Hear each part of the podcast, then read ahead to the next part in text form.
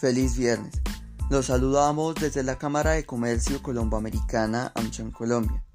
Estas son las principales noticias de hoy, 2 de septiembre de 2022. Primero, el Departamento Administrativo Nacional de Estadística, DANE, reveló que las exportaciones colombianas llegaron a 34.561,2 millones de dólares en los primeros siete meses de 2022, un crecimiento de 59,8% frente a los 21.633,1 millones de 2021. Estados Unidos destacó como el principal socio comercial, con una participación del 26% en las ventas externas totales. En esta línea, las exportaciones del sector minero energético colombiano mostraron por primera vez un resultado positivo al compararse con los niveles de 2019. De acuerdo con datos oficiales del DANE, las ventas de este rubro se contabilizaron en 4.505 millones entre enero y julio de 2022, un aumento de 8% frente al mismo periodo de 2019, cuando se notificaron 4.169,7 millones. Al comparar lo corrido de este año con el mismo periodo de 2021, se presenta un incremento de 83,1%, puntualizando que en el transcurso de los primeros 7 meses de ese año las exportaciones alcanzaron los 2.460,8 millones.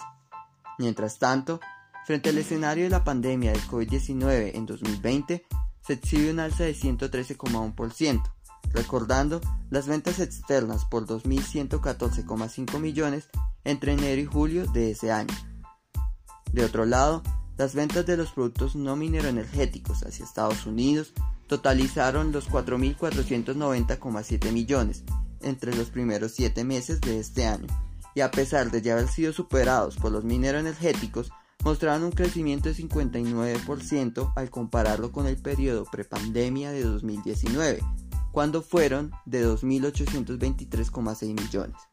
Asimismo, observaron un repunte de 51,9% frente a los 2.956,3 millones de 2020 y un crecimiento de 22,1% frente al mismo periodo del año pasado de 3.664,2 millones.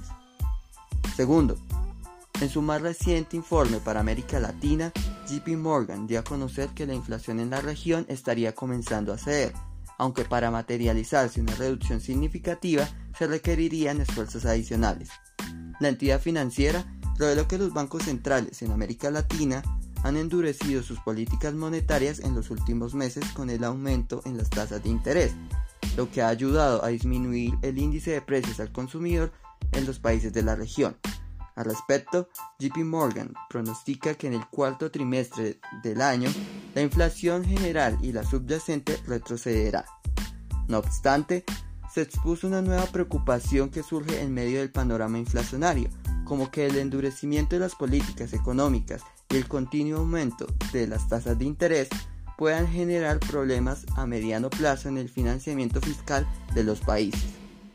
Tercero, los invitamos a que participen en nuestro Comité de Agroindustria Perspectivas de Desarrollo para el Sector Agro en Colombia, el cual se llevará a cabo el próximo lunes a las 3 de la tarde y donde hablaremos sobre los lineamientos de la reforma agraria anunciados por la nueva administración del presidente Gustavo Petro, junto con su impacto en la economía y las cadenas de valor agrícolas, agroindustriales y agropecuarias del país.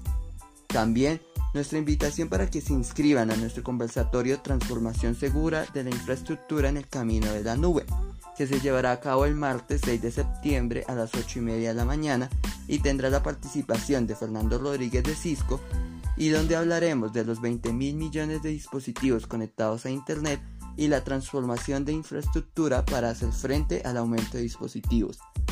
Para más información pueden consultar nuestra página web www.amchancolombia.co. Hasta la próxima.